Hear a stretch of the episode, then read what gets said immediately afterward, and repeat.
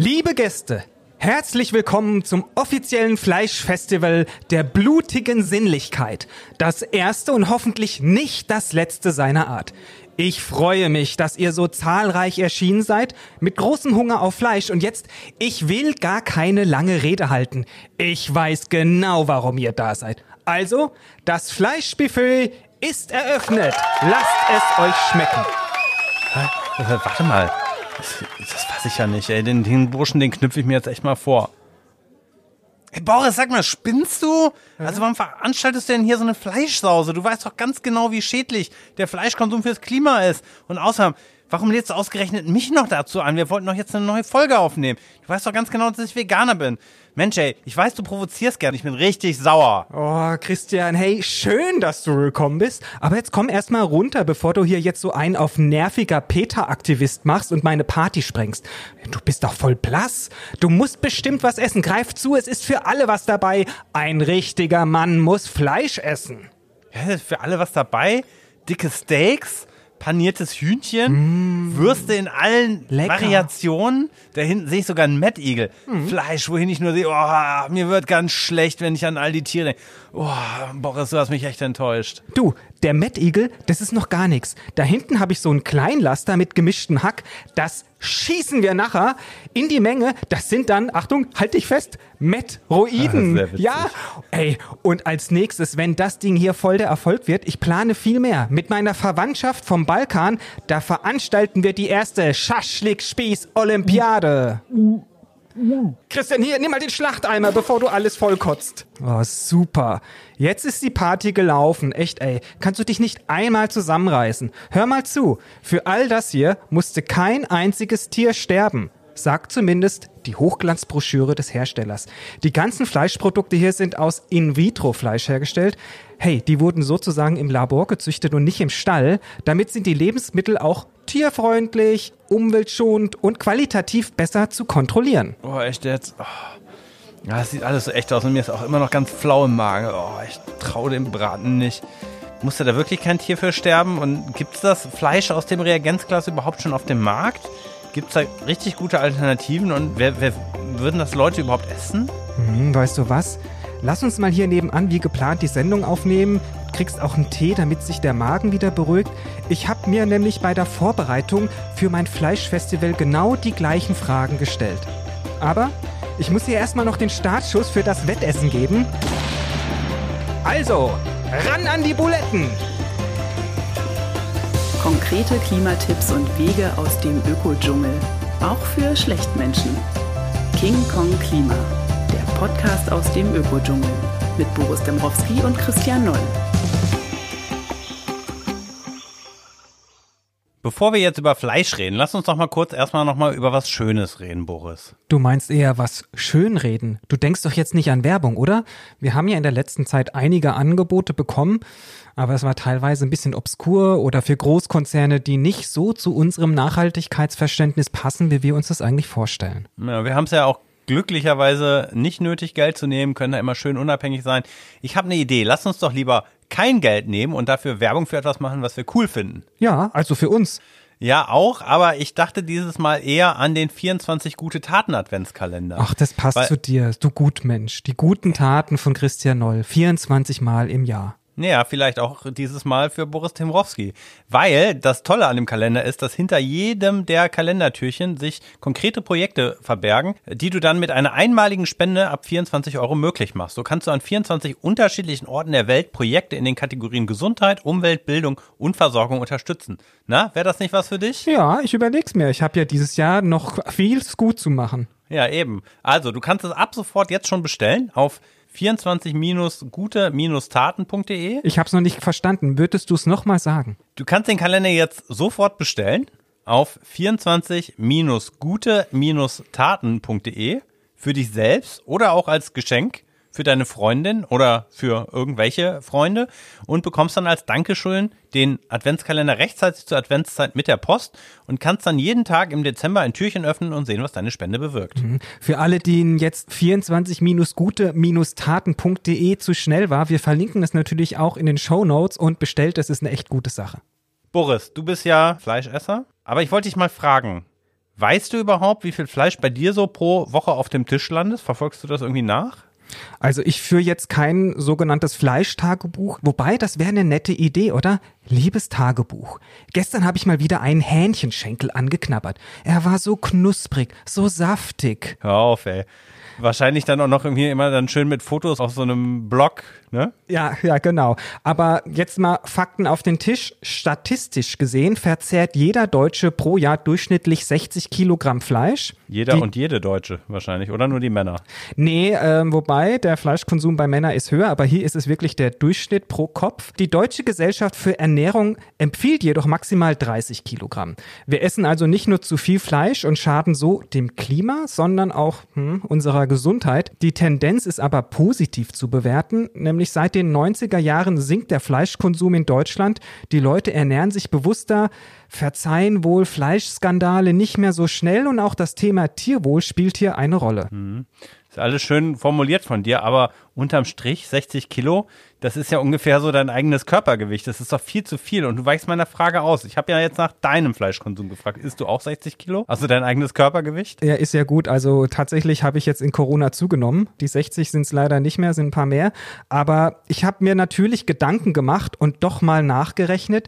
Ich habe mal unseren wöchentlichen Fleischkonsum so überschlagen. Dann ein paar Mal essen gehen und ein paar Mal Sonntagsbraten dazu gerichtet. Alles mal 52 Wochen durch vier Personen in unserem Haushalt. Ich esse auch mal die Reste auf, weil Papi ist ja der Beste und bin so bei circa 15 bis 18 Kilo Fleisch pro Jahr gelandet. Jetzt habe ich einfach mal 18 Kilo genommen, ja, und die habe ich dann aufgeteilt, jeweils 6 Kilogramm für Huhn genommen, 6 Kilo für Rund und 6 Kilo fürs Schwein oder Schweinefleisch.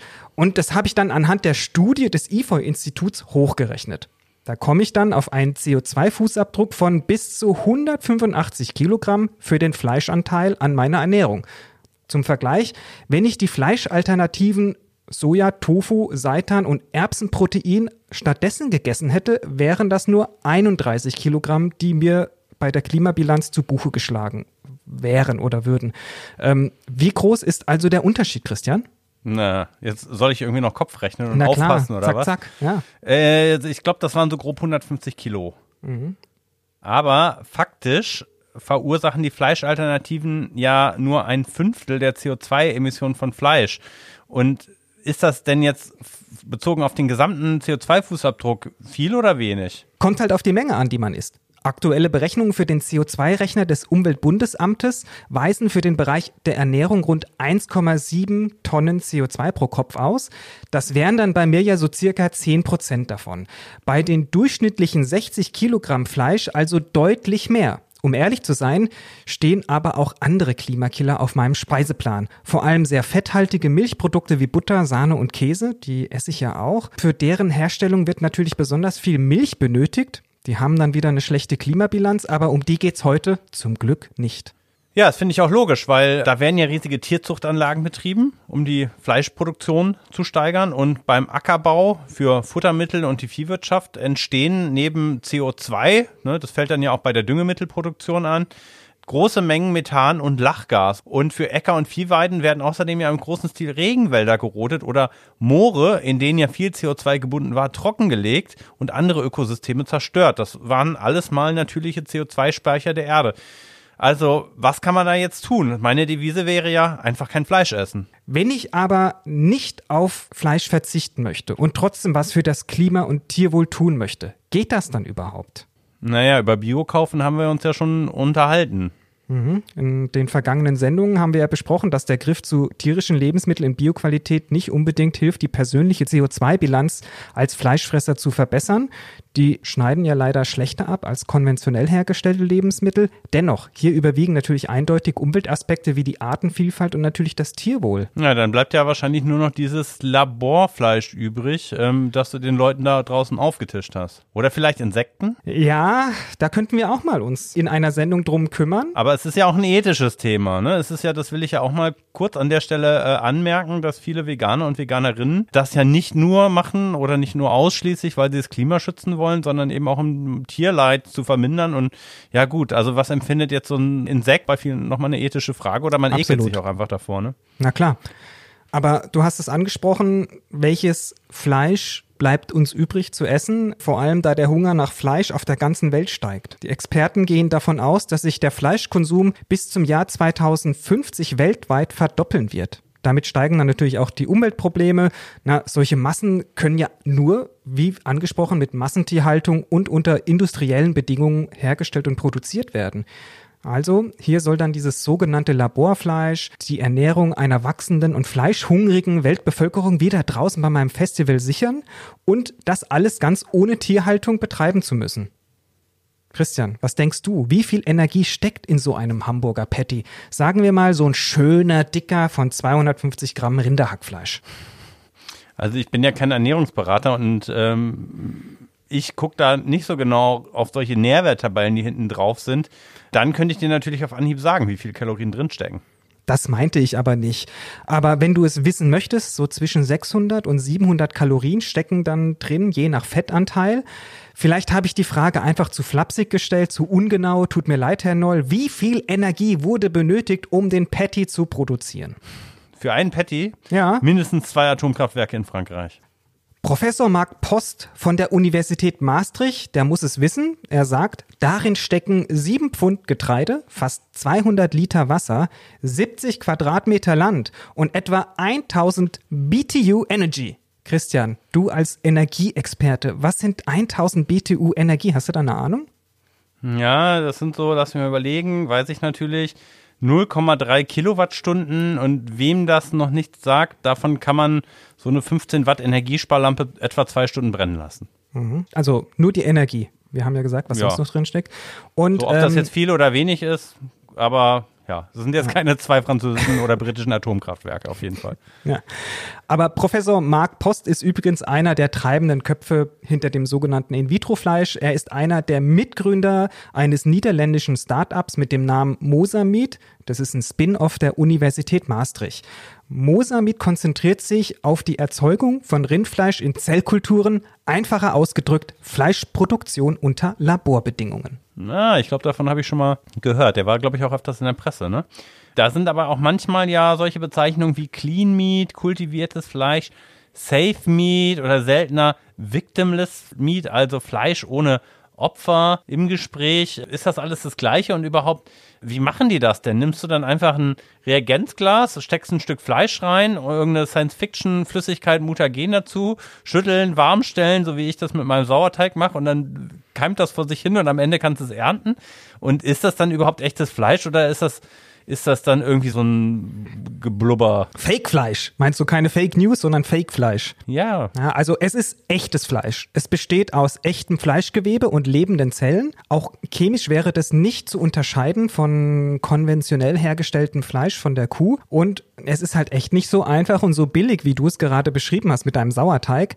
Alles basiert nämlich auf Stammzellen. Diese sind dafür verantwortlich, dass sich Zellen eben erneuern im Körper und etwas heranwächst. Ganz so ja, wie Kinder, die im Bauch der Mutter heranwachsen. Auch dafür sind die Stammzellen verantwortlich. Also das heißt, du könntest äh, daraus auch eine komplette Kuh quasi dann klonen. Diese Technik wird eigentlich auch für die Reproduktion von Organen genutzt oder wurde ursprünglich auch mal dafür mitentwickelt, damit eben die Transplantation von Mensch zu Mensch überflüssig wird. Aber so weit ist man ja auch noch lange nicht. Nee, ist man noch nicht.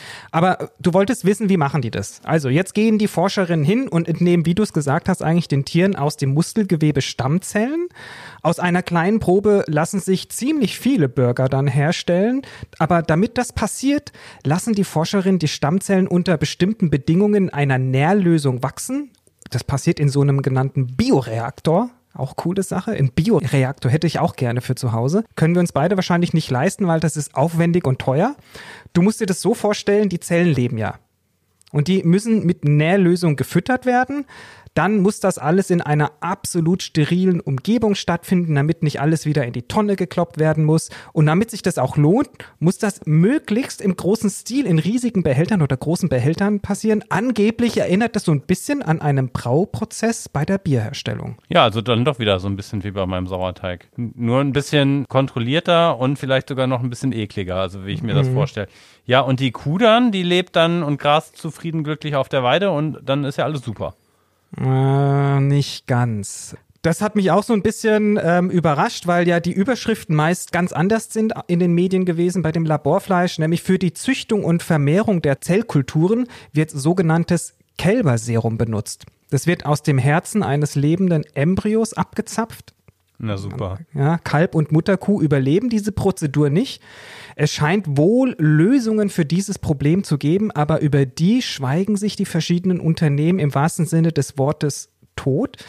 Klar, jeder hofft da natürlich so ein bisschen den Entwicklungsvorteil gegenüber der Konkurrenz zu haben. Aber wie sie, sie es lösen wollen, dass wirklich kein Tier mehr sterben muss, da habe ich überhaupt keine Infos dazu. Das heißt ja jetzt nicht, ähm, die Kuh und das äh, Kalb, die sterben und ich hätte sie auch gleich irgendwie zu Wurst verarbeiten können, sondern ich kann dann wahrscheinlich dann eben aus dieser Zellkultur sehr viel mehr Fleisch herstellen als äh, die Menge, die ich sonst durch die Kuh und das Kalb gehabt hätte, oder? Wahrscheinlich. Weil ja. sonst ist es ja einfach nur zynisch.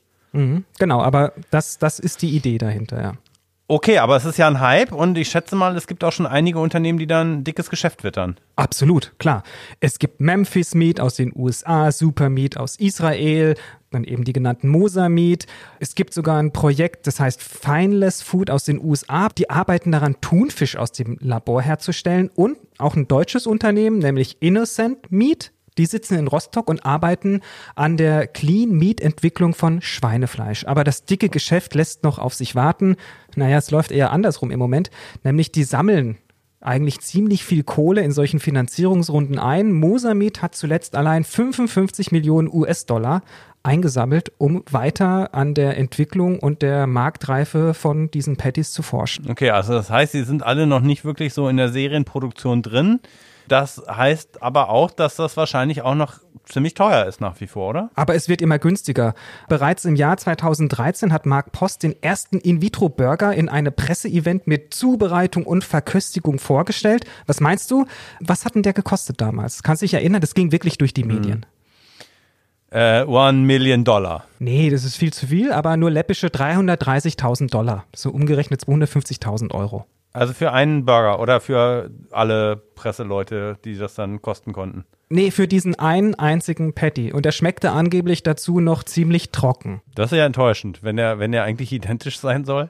Ja, aber auch hier feilt man halt noch an der perfekten Mischung aus Fleisch und Fettgewebe. Und mittlerweile ist der Stückpreis auch gesunken. Das war ja im Jahr 2013. Jetzt 2018 soll er nur noch 600 Dollar in der Produktion kosten. Und aktuell gibt sich Mosamid optimistisch, dass sie den Burger bald für 9 Dollar pro Stück herstellen können. Mhm, okay. Und jetzt hast du ja über Burger gesprochen. Das ist ja Hackfleisch, wahrscheinlich sogar Separatorenfleisch. Von meinen Fleischfresser-Freunden weiß ich aber, die essen dann noch lieber gerne mal so ein, so ein Entrecote und Ja. Ähm, Hähnchenbrust und so weiter. Das ist doch was anderes als jetzt so ein Hackfleisch, oder? Kann man sowas auch schon klonen? viel schwieriger herzustellen. Hack ist wirklich eine Mischung aus Fleisch und Fett. Das wird durch den Fleischwolf gelassen und bekommt dadurch ihre Konsistenz auch so ein bisschen. Es ergibt dann die richtige Mischung. Bei den ganzen Fleischstücken handelt es sich um trainiertes Muskelfleisch, aber in dem Braubehälter wachsen die ja nur vor sich hin, ohne trainiert zu werden. Das Fleisch läuft ja nicht durch die Gegend. Wie die das unter den Laborbedingungen hinbekommen wollen, habe ich noch keine Ahnung. Da denke ich an Frankenstein mit so Stromblitzen und so wahrscheinlich. Oder, Stimmt. Oder es gibt doch auch dieses Wagyu-Rind, was angeblich jeden Tag massiert wird. Und dann gibt es ja vielleicht auch so spezielle Fitness-Personal Trainer für das Fleisch, die da, da quasi vor dem Fleisch stehen und ähm, die dann antreiben. Oder naja, es gab also, doch diese Abnehmgürtel. Kennst du die noch aus dem Shopping-TV? Ja, man hat die sich genau. angezogen und dann gab es auch Stromstöße und dann hat man angeblich ein Sixpack bekommen. Ja. Das könnte man auch so machen beim in vitro Also ich sehe, wir sollten da einsteigen. Wir sollen das mit dem Absolut. Podcast lassen und das einsteigen, weil bei allen anderen scheint mir das eher unwahrscheinlich, dass In-vitro-Fleisch von heute auf morgen konventionelles Fleisch komplett ersetzt. Die haben das anscheinend noch nicht so wirklich drauf. Aber vielleicht kann es ja wirklich eine Antwort sein bei der Frage, wie wir in Zukunft mit unserem Fleischkonsum umgehen. Was glaubst du, würden Menschen sowas essen oder vielleicht auch mal an dich als, als Fleischesser? Ist das für dich attraktiv?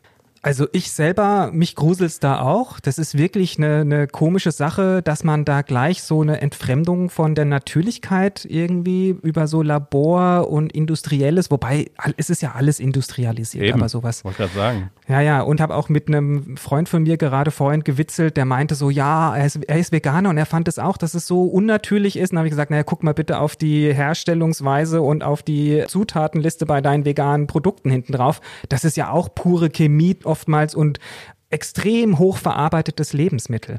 Und es gibt auch erste Umfragen von der Deutschen Akademie der Technikwissenschaften und der Körperstiftung. Ergebnis, die Deutschen sind insgesamt wohl eher skeptisch. Über 50 Prozent der Deutschen können sich den Fleischersatz nicht als Alternative vorstellen.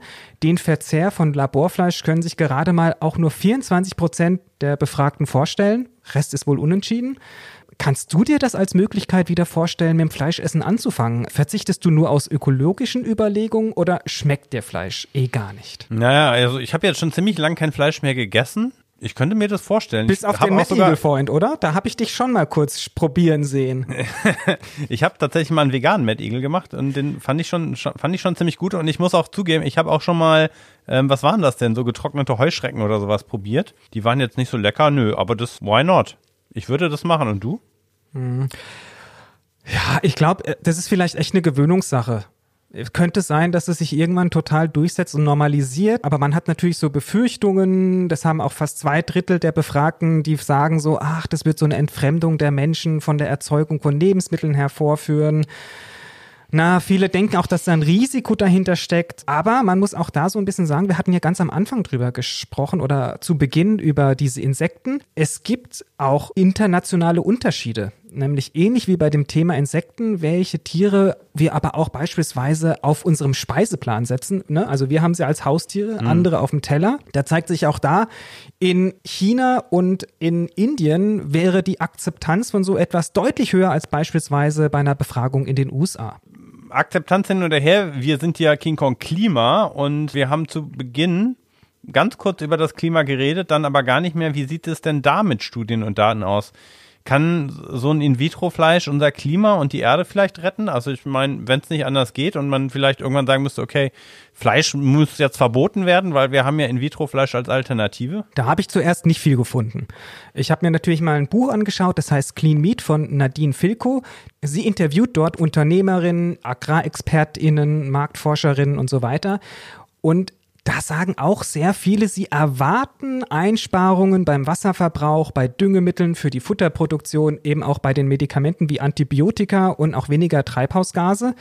Aber belastbare Daten habe ich dort nicht gefunden. Also es waren wirklich erstmal nur solche ganz klassischen Erwartungen für die Zukunft. Wie beim CO2-Preis so ein bisschen. Aber wir wären ja nicht King Kong Klima, wenn wir da nicht weiter graben würden und suchen würden. Dann habe ich nämlich etwas gefunden, eine aktuelle Studie. Wissenschaftler der britischen Oxford University haben die Auswirkungen von In-vitro-Fleisch auf die Klimabilanz im Vergleich zu denen von herkömmlichem Rindfleisch untersucht. Also genau passend für das, was wir heute besprechen. Und diese Studie kam zu einem durchaus unterschiedlichen Ergebnis. Wichtig dabei, die Forscherinnen haben die Art der Emissionen als auch die benötigte Energie in den Blick genommen. Ihr Fazit? Was denkst du? Ist es besser? Ist es schlechter? Ich würde erwarten, dass es besser ist, deutlich besser. Sie sagen, der erhoffte und erwartete Klimaschutzeffekt von In-vitro-Fleisch sei fraglich. Warum?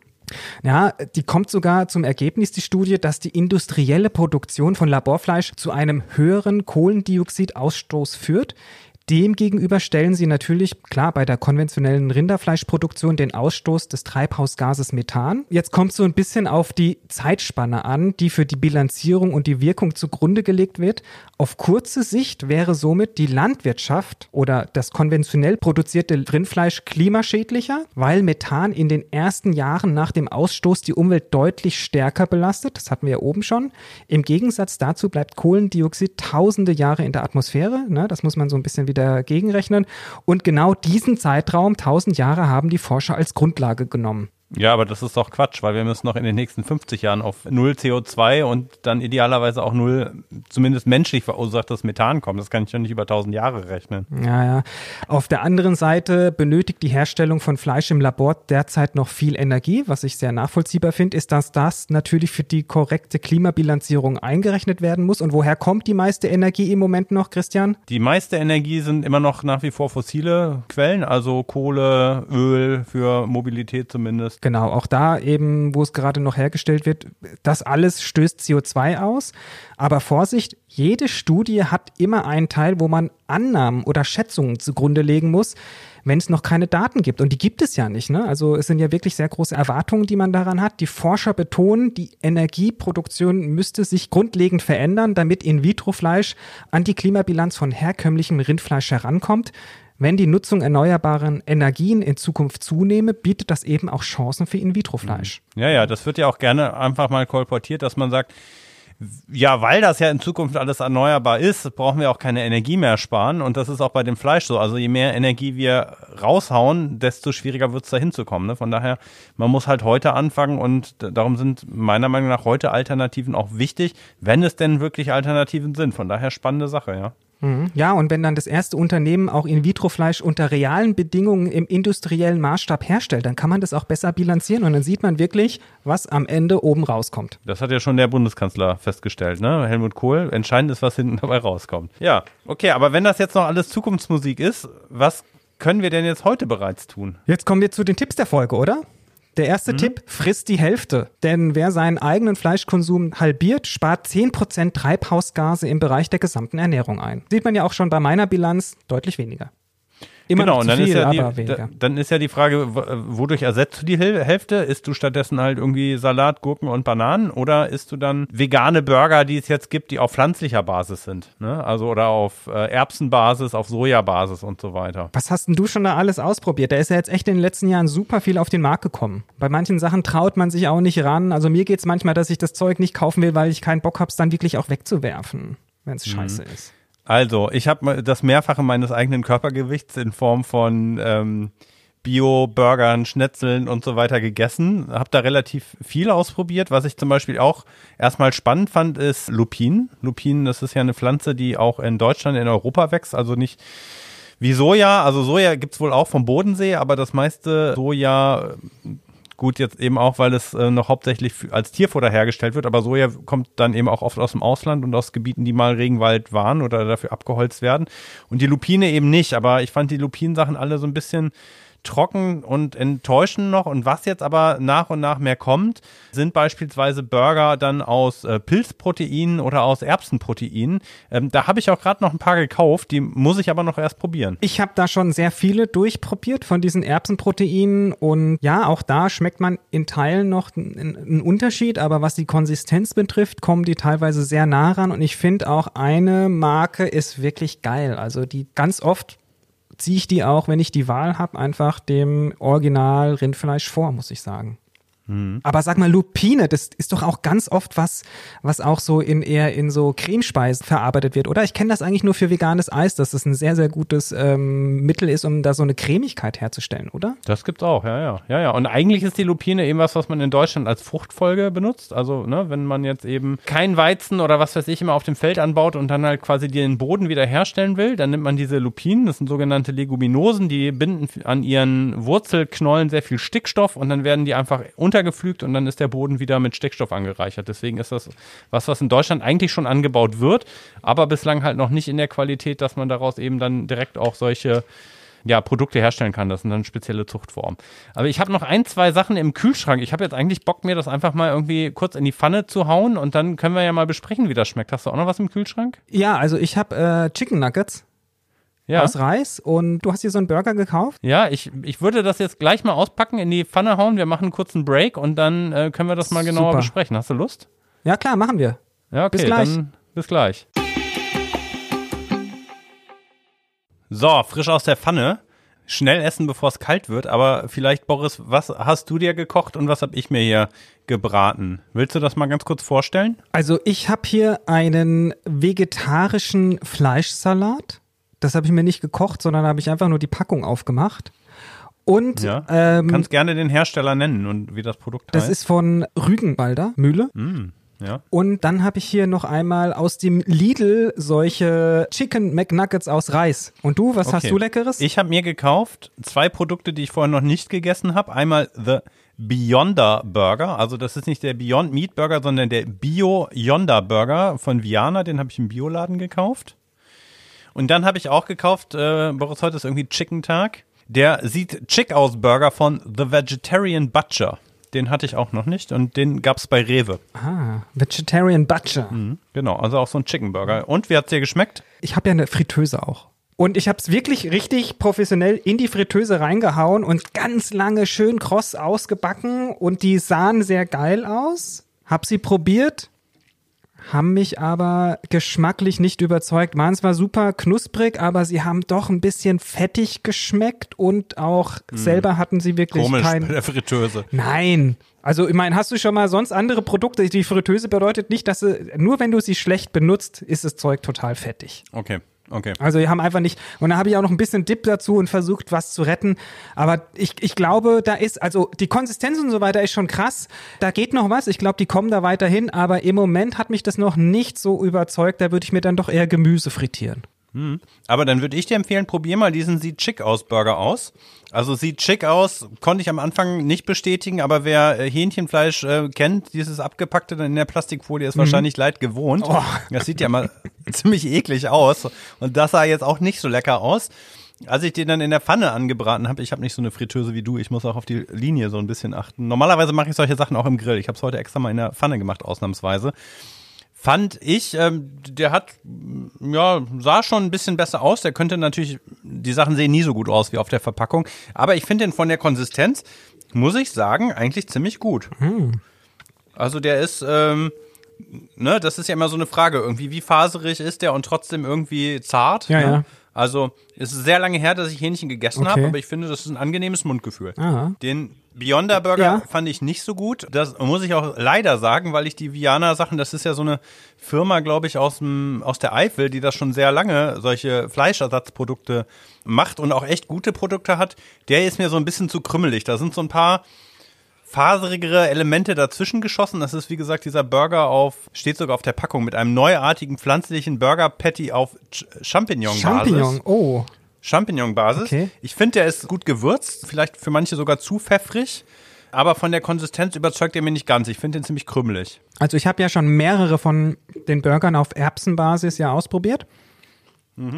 Den von Lidl, den von irgendeiner Fosco oder sowas heißt diese Marke. Es gibt es bei Rewe auch ganz oft, vegan-vegetarische Alternativen. Auch den Beyond Burger. Und Bi- der Beyond Burger, der schmeckt mir wirklich am besten, auch von der Konsistenz und von der Würzung. Und mm, da, da, muss ich sagen, der ist echt richtig gut. Ja, mein Favorit ist der äh, Superhero Burger. Ich, und den, das habe ich glaube ich aber auch schon mal in einer anderen Folge gesagt, den finde ich so gut, weil der halt nicht versucht, an so einen wirklichen Hackfleischburger ranzukommen, sondern einfach, der schmeckt einfach lecker. Das ist eine gute Sache. Und hier dieser Beyonder Burger, das finde ich dann auch immer so ein bisschen albern. Da sind dann halt solche Grillroststreifen auch auf dem rohen Burger quasi schon Drauf gesprüht. drauf appliziert. Aber hoffentlich mit guter Lebensmittelfarbe. ja. Und von dem Rügenwalder Fleischsalat habe ich auch schon Gutes gehört. Ja, den Fleischsalat, den esse ich hier auch gerade parallel so ein bisschen. Der ist wirklich gut. Also er ist ja nicht vegan. Die Wurst da drin und ähm, Mayonnaise ist natürlich noch immer auf Eibasis. Und ich habe schon mehrere Würste ähm, oder Wurstalternativen auf Eierbasis probiert. Und da gibt's manche, die kommen recht nah. Also sowas wie eine Gelbwurst oder sowas, die kannst du recht nah mit Ei herstellen. Es gibt halt andere, da geht es überhaupt nicht. Also ich bin jetzt auch beispielsweise kein großer Fan von veganer oder vegetarischer Salami. Aber es gibt so ein paar Sachen, die kann man so mal so als Alternative ganz gut essen. Und auch, ich habe auch eine vegane Leberwurst schon probiert, auch von Rügenwalder und auch von ein, zwei anderen Herstellern. Pommersche. Gen- Ja, die Pommersche. Ah, die die finde ich auch gut. Die fand ich krass, ne? Die kam echt, dran, echt nah dran. Jetzt, wenn man sie so pur probiert, schmeckt man und die Konsistenz ist ein bisschen anders. Aber wenn du ein bisschen Senf drauf machst und noch so ein schönes kleines Gürkchen drauf aufs, auf so ein dunkles Mhm. Brot, finde ich, ist es schon relativ nah in der Nähe des Originals. Leberwurst kann man auch sehr gut ähm, selber machen, vegane. Das Geheimnis ist Majoran. Dadurch kommt irgendwie dieser Leberwurstgeschmack ganz gut zum Tragen. Ja, aber wer eine richtig gute Leberwurst kennt, die mit Leber gemacht ist, der weiß, dass die Leber hat ja einen Eigengeschmack. Aber das ist dann wirklich oft dieses Ja. Billigprodukt, was man dann so vom Geschmack her noch kennt aus, aus, aus der Zeit. So. Also mein Ansatz nicht, dass es schmeckt wie Fleisch, weil das habe ich schon ziemlich lange nicht mehr gegessen. Ich finde, das muss irgendwie an sich schmecken und Burger und Würstchen ist für mich eine, eine Form. Das hat für mich jetzt irgendwie nichts mit Fleisch zu tun. Würstchen finde ich übrigens auch die von Typhoon ganz gut. Die esse ich am liebsten roh. Beim Grillen sind ve- vegetarische Würstchen natürlich nochmal ein anderes Thema, weil die halt eben nicht so, so fettig triefig sind. Funktioniert das nicht ganz so gut, aber man kann es machen. ja, also man kann vieles machen, man muss es nicht machen. Ist da meine Devise bei Tofu-Würstchen? Hast du mal drauf geguckt auf die Rückseite, weil du hast ja gesagt, guck doch mal, was da hinten alles drauf ist. Das sind ja auch irgendwie alles komische Zusätze. Hat sich das bestätigt?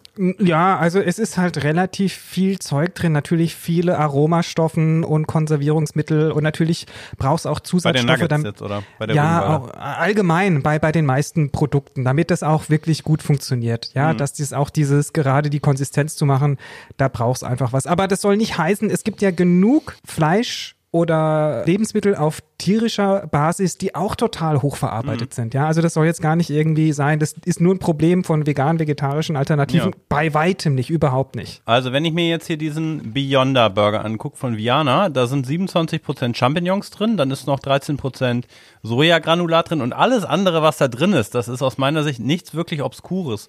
Rote Beete, Zwiebeln, Sonnenblumenöl, dann ein sogenanntes Eco-Plant Beef, das ist dann wieder irgendwie auch so eine Eiweißzusammensetzung, aber auch alles irgendwie natürlich. Teufelszungenpulver, klingt gefährlich. Aber du weißt auch, natürlich, das Wort natürlich in der Lebensmittelherstellung hat meistens überhaupt nichts mit natürlich zu Ja, tun. aber das ist hier aufgeschlüsselt. Also ich finde, hier ist eigentlich nichts drin, was irgendwie jetzt irgendwie obskur oder nach E-Nummern klingt. Wahrscheinlich ist er deswegen auch nicht so lebensmitteltechnisch perfekt, wer weiß.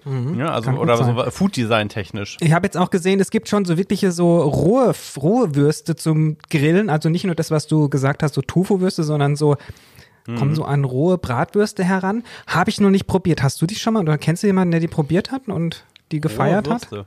Also Bratwürste, die wahrscheinlich auch so ein bisschen auf Erbsenbasis oder auf Soja-Eiweiß oder Weizeneiweißbasis sind, habe ich noch nicht probiert. Das Ja. war so, ist so das nächste. Ich bin nicht so der Bratwurst-Fan, deswegen kam ich da jetzt noch nicht so irgendwie in die. So, und dieser Chicken Burger vom Vegetarian Butcher, da sieht chick aus Burger. 63% Soja und da finde ich auch die meisten Sachen klingen auch sehr natürlich. Also, oder sind ganz normale äh, Zusatzstoffe, wie, was weiß ich, ja. Bambusfaser klingt irgendwie, das hängt einem zwischen den Zähnen, aber dicke Bohnen sind da beispielsweise drin, Ge Gewürzextrakte sind da drin. Dann sind da natürlich, aber das hat man ja auch bei anderen konventionellen Produkten drin, äh, Verdickungsmittel, Methylcellulose, das wird dann wahrscheinlich aus Holz gewonnen, schätze ich mal. Äh, irgendwelche Algen sind da drin, Vitamin B12. Also finde ich jetzt auch nicht so, dass man sagen könnte, das ist jetzt irgendwie pure Chemie. Und dafür ist es ziemlich gut. Ja, du, wenn wir dann irgendwann mal, aber wobei, du hast dich jetzt, hast du dich jetzt nur noch gar nicht entschieden dafür, oder? Haben wir darüber gesprochen? Weil wenn wir beiden mal dann doch irgendwann eine Außenreportage machen würden, was wir schon ganz lange versprechen und schon ganz lange sagen, dass wir das machen würden, müssten wir eigentlich nach Israel, nämlich dort zu dieser, zu dem Startup Supermeat. Die haben nämlich eine Versuchsküche, die heißt The Chicken. Da könnten wir nämlich auch hier apply for a table. Da könnten wir beide uns ein Dinner for two geil. oder so ein romantisches Abendessen vielleicht mal uns dort einladen und ausprobieren, wie dort dieses Chicken, dieses Laborchicken schmeckt. Ja, in einer Welt, wo man äh, mit dem Zug angenehm nach Israel reisen kann, bin ich sofort dabei. Ja, siehst du? Fass doch noch einmal ganz kurz zusammen, was es so alles für Grundstoffe gibt. Also wir haben gerade schon sehr viel über die Erbsenproteine gesprochen.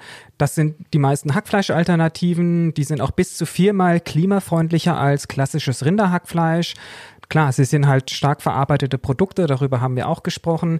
Ansonsten gibt's Eiweißproteine auch aus Erbsen, Soja und Lupin, darüber hatten wir auch vorhin gesprochen. Und nicht nur im Bioladen, sondern auch in vielen Supermärkten und mittlerweile auch bei den Discountern. Die springen ja alle auf den Trend auf und bieten nun Würste, Patties, Hackfleisch und was das Herz begehrt aus diesen Produkten an.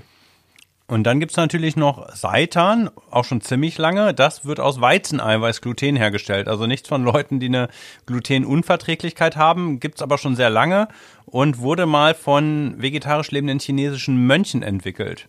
Und äh, kann man sogar einlegen, schmeckt auch, wenn es eingefroren wurde. finde ich es eigentlich eine gute Alternative. Ansonsten der Klassiker Sojafleisch. Ne? Also gibt's halt eben dann diese Sojaschnetzel, die man aufweichen kann, daraus ähm, ne, Bolognese machen kann. Es gibt größere Stücke, Medaillons für Gyros oder Gulasch, bis hin zu ganzen Steaks. Und wie bereitest du es zu, Christian? Dass es schmeckt, damit es nicht so Sojagranulat ist, damit es geil ist. Naja, also wenn ich da Wasser drüber gieße und das in dem Wasser quasi quellen lasse, packe ich da direkt immer schon so ein bisschen äh, Gemüsebrühe rein, vielleicht auch einen Schuss Sojasahne. Äh, man kann es auch in der Pfanne ab anbraten und hinterher mit Cherry oder mit äh, Tamari-Soße ablöschen. Ähm, und dann schmeckt das ziemlich gut. Ich habe aber zum Beispiel in Rheinsberg, da gibt es einen sehr coolen vegetarischen und veganen Imbiss. Und die haben erzählt, dass sie diese Sojaschnitzel vorher irgendwie auch nochmal wässern und spülen, damit so der ganze Restgeschmack, der noch so ein bisschen an Soja erinnert ist, rausgeht. Und das schmeckt dann ziemlich gut, das Zeug. Also er hat mir natürlich nicht sein Rezept verraten, Aha. aber das war, also da war ich auch mit einem eingefleischten Fleischesser, der war danach sehr begeistert. Mhm. Du hattest ja hier schon ein Produkt nämlich aus Champignons. Na klar, es gibt auch eiweißreiche Pilzsorten, die eine gute Fleischalternative sind. Shiitake-Pilze schmecken eben besonders fleischig, herzhaft. Kannst du super panieren und als mhm. Schnitzel herstellen. Das finde ich eigentlich auch super geile Sache. So, und jetzt sag mal, Boris, zum Ende der Sendung frage ich mich, wenn es dieses Laborfleisch eigentlich ja noch gar nicht auf dem Markt zu kaufen gibt, also eben nur diese ganzen Alternativen, über die wir gesprochen haben. Und wenn es dieses Laborfleisch gibt, dann ist es ja wahrscheinlich erstmal mega teuer. Das kann ja nicht sein, dass du so tief in die Tasche gegriffen hast für dieses Fleischfestival, was du veranstaltest. Was haben die Leute denn da jetzt gegessen? du, ach, du, unter uns beiden, das ist echtes Fleisch. Das wäre wirklich sonst viel zu teuer. Das habe ich doch nur gesagt, damit du noch die Sendung mit mir aufnimmst und dich auch wieder beruhigst. Was? Ich, ich habe jetzt hier den Mad Eagle probiert. Oh. oh na warte, Boris, ey, dich ah, okay. Du hast mir ja, also, also Leute, wenn ihr wollt, dass King Kong Klima weitergeht, ne? Und bevor Christian mich jetzt zu Hackfleisch verarbeitet, bitte empfehlt uns weiter. Bitte schickt uns Themenwünsche, gebt uns ah, Feedback. Fünf Sterne müssen sein, ja. Also ich krieg den Christian nicht anders darum. Also ah, ich muss jetzt hier los. Ich glaube, der flippt gleich aus. Bis in 14 Tagen. Tschüss dann poste ich noch ein Foto von ihm oder von dem, was von ihm übrig ist, auf Instagram. Und dann könnt ihr uns gerne folgen auf Twitter und auf Instagram. Ja, und dann könnt ihr mal gucken, wie das dann in zwei Wochen weitergeht. Tschüss.